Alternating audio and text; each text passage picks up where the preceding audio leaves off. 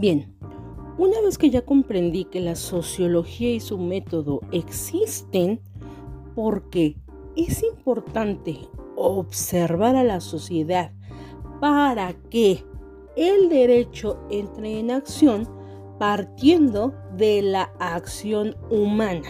Es decir, esa acción humana es todo lo que el individuo lleva por rebeldía. Es decir, voy conduciendo mi auto a gran velocidad, se viene el semáforo a cambiar a,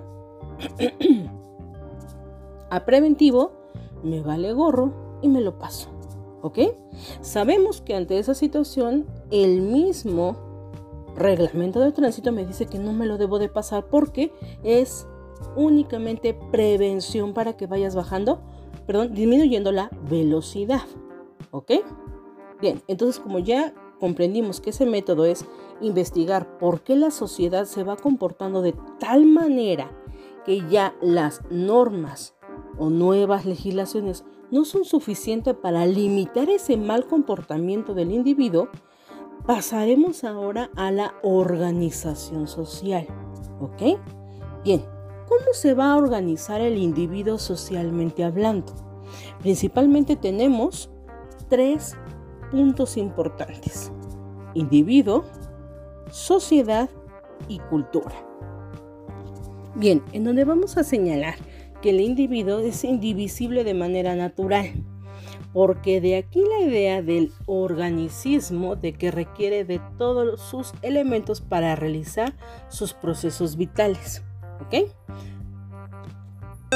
Bien, vamos a poder estudiar al individuo de dos vías, de una forma natural y de una forma cultural. ¿Cuál es la forma natural? En donde el hombre es estudiado por la antropología como ente social. Ya habíamos mencionado a qué se refería antropología en la sociología. Ahora, esta se interrelaciona con normas jurídicas, a lo que ya llamaremos sociología jurídica, es en donde va a intervenir nuestra parte del derecho, con conjunto de sus normas y reglas para poderlas interactuar con la sociedad o limitar a la misma. Bien, por natural, desde la ciencia de la antropología, el hombre es integrante de la raza humana. Las razas se han considerado como básicas. ¿Cuáles son? La raza amarilla, blanca y negra. En donde Samuel Ramos nos dice que nos autodenigramos e imitamos lo extranjero. ¿Por qué será? Si bien entendemos, una persona nace con derechos y obligaciones, sea menor o mayor de edad.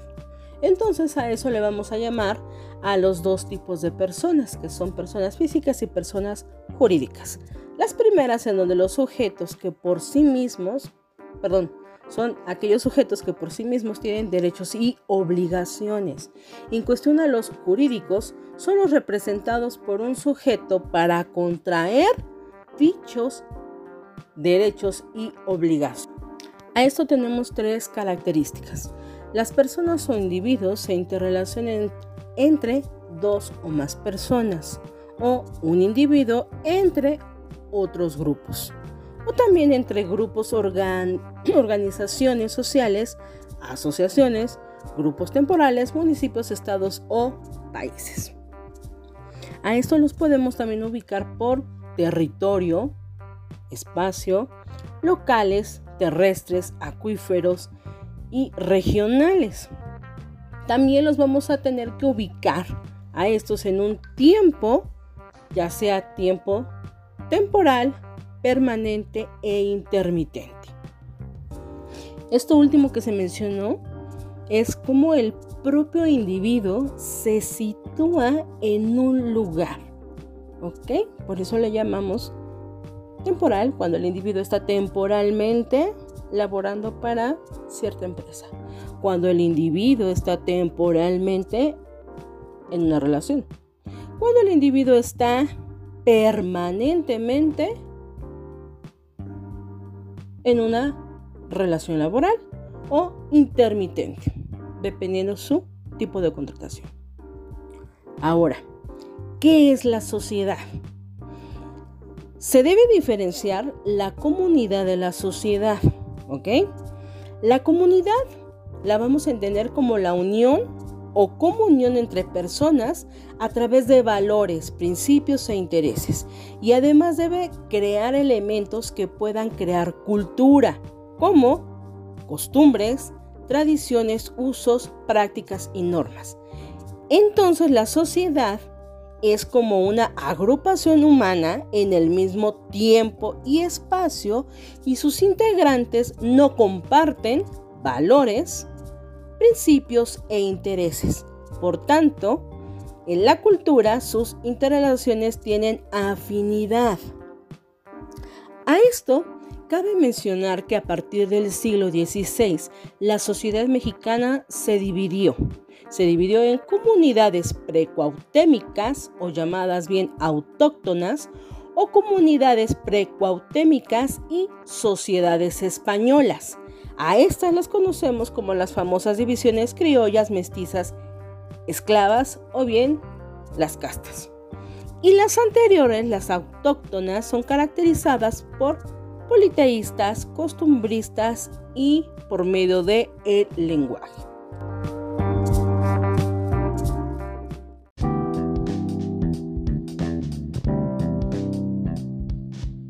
Ok, continuando con el tema de organización social, llegamos a la parte en donde nos preguntaremos, ¿qué son los procesos de socialización? Bien, los procesos de socialización son procesos de, primeramente vamos a hablar del proceso de las personas o los individuos, que estos inician con el origen mismo de nuestra vida. Es decir, nos concebimos acompañados entonces, los procesos sociales tienen que ver con la formación de una identidad. ¿Cuál es esa identidad? El entorno del hogar, el tiempo, cantidad y calidad.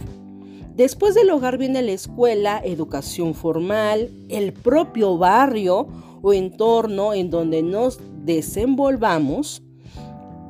Y finalmente inicia la etapa de complejidad, es decir, Observamos comportamientos diversos, costumbres y hábitos.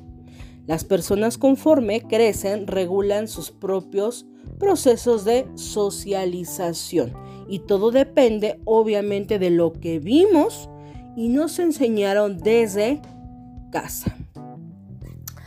Dentro de este proceso de socialización está implícito la tolerancia. ¿Por qué la tolerancia? Porque dentro de ella podemos manejarnos en un ambiente de convivencia y aceptación de otros iguales o diferentes. Aparte de la tolerancia, deben de ser ciudadanos por los progenitores o educadores. es decir, gente que se pueda relacionar conscientemente. También aquí en este proceso de socialización individual o de persona, se enseña el comportamiento. ¿Qué tipo de comportamiento se nos va a enseñar? Pues obviamente partiendo desde el respeto, armonía, el trato, ojo, ese trato debe de ser sin complejos, morbos, tabúes, prejuicios, estereotipos, intolerancia y discriminación ante o hacia nuestros demás, pues digamos, compañeros, persona que conocemos, persona con la que nos topamos en el metro, persona que nos llega a dar el codazo, etc. Bien, ¿cómo vamos a inducir al sujeto socialmente hablando ante esto, este proceso de socialización? Por medio de valores, por medio de principios, por medio de intereses, por medio de hábitos, por medio de demás elementos culturales. Por lo que cabe mencionar que una buena formación proviene obviamente de casa. Bien, ahora veamos este proceso desde un enfoque capitalista. El enfoque capitalista nos va a decir, No se trabaja para vivir si no se vive para trabajar, porque lo que gana una persona no alcanza para mantener a la familia si es proletario. Ah, entonces según la capacidad económica determinará un nivel social.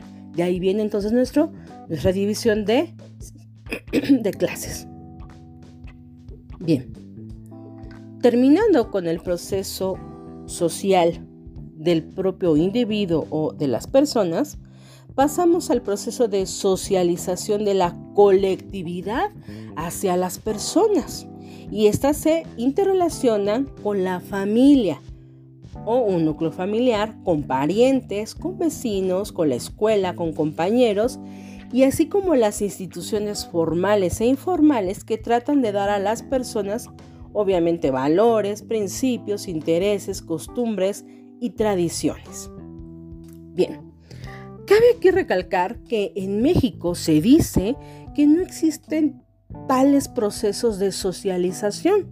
Dada la conquista de México, se impusieron las siguientes pautas de el comportamiento de los aborígenes.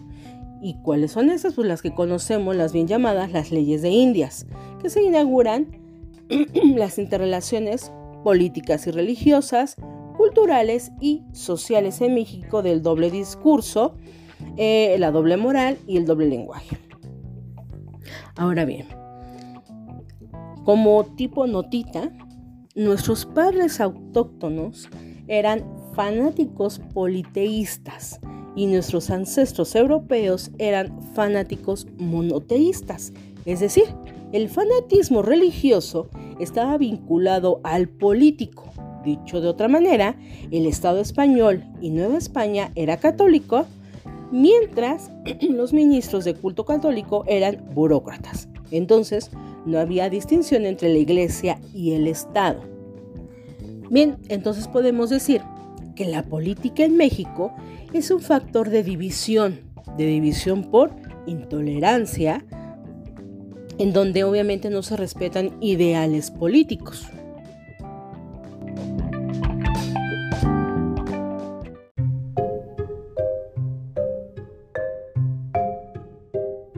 Bien, continuando con nuestro tercer audio del tema organización social, cabe mencionar que nuestra cultura es individualista. ¿Por qué individualista? Porque muchos mexicanos se traman aún por los términos de la conquista. Ustedes se preguntarán, ¿pero por qué? ¿O cuáles son esos términos?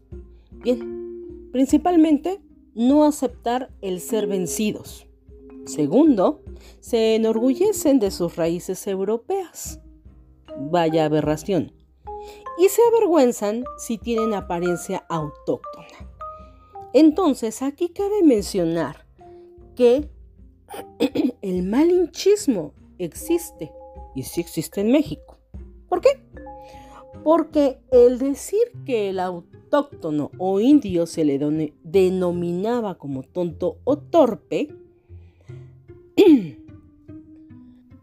Al índigo se le denomina o se le limita por cualquier superación política, económica y social.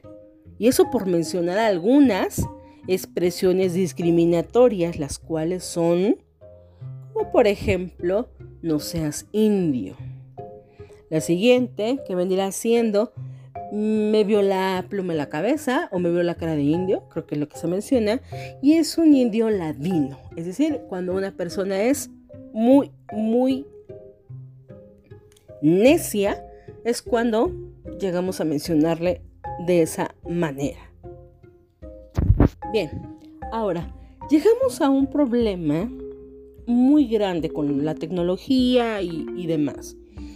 Los medios públicos, como las revistas, televisión, internet, entre otros, no socializan de ninguna manera, sino estos van individualizando en una educación no formal. Es decir, los medios de publicidad, tanto las taranovelas como otras cosas públicas, nos señalan que la gente bien es la gente rica y la gente mal y la gente pobre. Es aquí en donde manejan el doble lenguaje y la doble moral. Su fin es volver al individuo narcisista y para ello se requiere poder económico. Podría ser un ejemplo, Televisa, bueno, anteriormente, ahora Slim, no sé a quién más se les ocurre.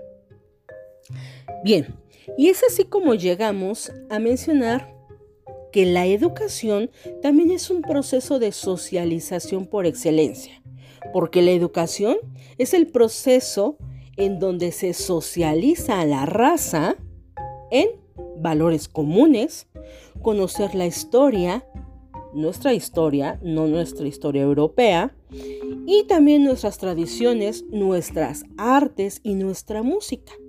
Además, pues obviamente estos elementos se conforman este, con una ciencia colectiva idéntica y nacionalista, que vendría siendo en este caso nuestro artículo tercero de la Constitución Política.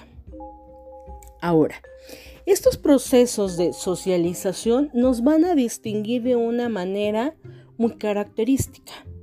Por usar un lenguaje en castellano, una religión católica, por el simple hecho de ser mexicano e identificarme por un tequila, una cerveza en mano, por ser mi mi estandarte casi casi el mariachi, las chivas o las o el este perdón el América, eh, pues también tener digamos de alguna manera el culto a la muerte, ciertos platillos típicos mexicanos que obviamente estos van sumamente condimentados con chile, cacao, frijol, etc. Bien, ahora pasaremos a mencionar cuáles son los procesos de culturización. Estos son los que el animal político ha creado con los recursos naturales que existen en el planeta. Podríamos señalar que la sociedad es una necesidad humana, humana, perdón. A esto bien conocemos la pirámide de Maslow, que nos dice, o nos va señalando, perdón, una necesidad fisiológica. ¿Cuál es? Alimento, agua, aire. Necesidades de seguridad. Pues obviamente seguridad eh, da igual a protección contra el daño, a cualquier daño. Eh, necesidad de aceptación social. Es decir, ese afecto que yo voy a tener para con otro o ese otro para conmigo. El amor, la pertenencia, ese sentido de pertenencia que es muy importante para el individuo y obviamente caído en la amistad. Y por último maneja la necesidad de autorrealización, ¿ok? Esa autorrealización se va a dar cuando lo que uno reconoce que es capaz para celebrar su autocumplimiento.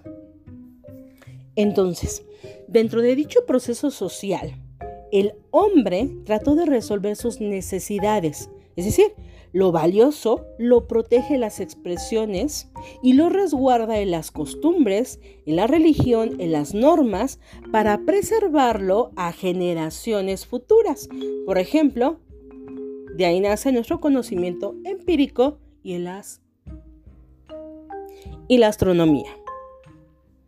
A todo esto entonces cabe recalcar que el hombre conoce a la naturaleza por medio de las artes, la pintura, es decir, este, pinturas animales, plantas, aves, lo que él eh, desarrolla su inteligencia y conocimiento en el dominio de su naturaleza. Pero cuando encuentra otros medios de explotación, las reglas cambian. ¿Por qué? Porque intervienen nuevas ideologías y formas, de, formas culturales hacia la liberación. Después se le hace creer que es ciudadano y que es el quien decide y crea nuevas formas de individualismo.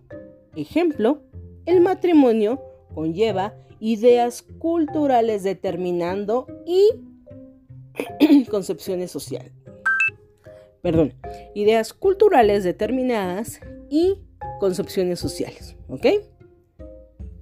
A lo que vendría siendo ahora el hecho de pretender formar una familia monogámica implica una aceptación y la socialización y culturización con arreglo a las normas de la religión católica y del derecho familiar mexicano vigente.